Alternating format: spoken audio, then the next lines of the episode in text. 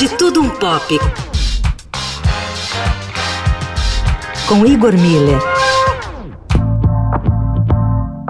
Gustave Flaubert foi um dos maiores romancistas de todos os tempos. Porém, um dos principais mestres da prosa longa se aventurou também na forma do conto e, com o virtuosismo de sempre, reinventou o gênero. Três Contos, lançado em 1877, é uma das últimas obras de Flaubert e representa na carreira do autor um de seus pontos altos na coesão e capacidade de síntese. A proposta de se selecionar apenas três contos para estruturar a obra já mostra também a intenção única do escritor com a prosa curta. As obras do gênero costumam apresentar um número significativo de contos, que nem sempre são organizados dentro de uma estrutura temática. Flaubert faz um refinado arranjo formal para dar unidade aos contos, aparentemente tão diferentes uns dos outros, mas que sintetizam todos os temas explorados pelas suas obras. A escolha de apenas três peças para compor também reflete a preocupação formal do autor, sempre obcecado pelo poder de síntese, beirando o minimalismo que influenciará diversos ramos da arte no século XX. Um coração simples narra a história de uma mulher que chega aos 50 anos servindo sempre a todos com devoção, desde patrões e familiares, e até mesmo pretendentes amorosos, sem receber o devido amor em retorno.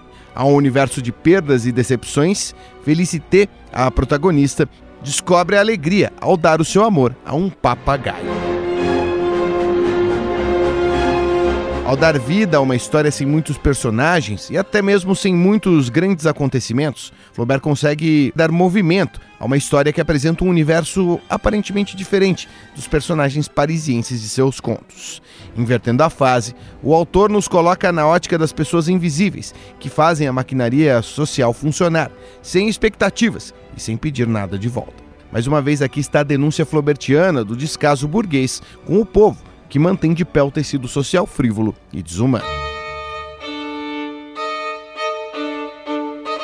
A história, tema tão caro ao autor, também volta ao seu interesse nos outros dois contos que compõem o livro.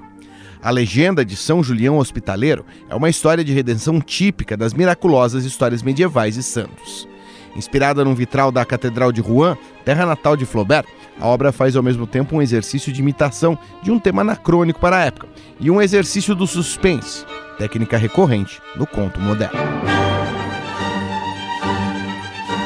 Herodíade, narrativa que fecha três contos, volta para a fina capacidade de Flaubert voltar aos momentos históricos e puxar com o fio do gênio a trama histórica que remete aos dilemas da política de seu tempo, como fez no colossal Salammbô.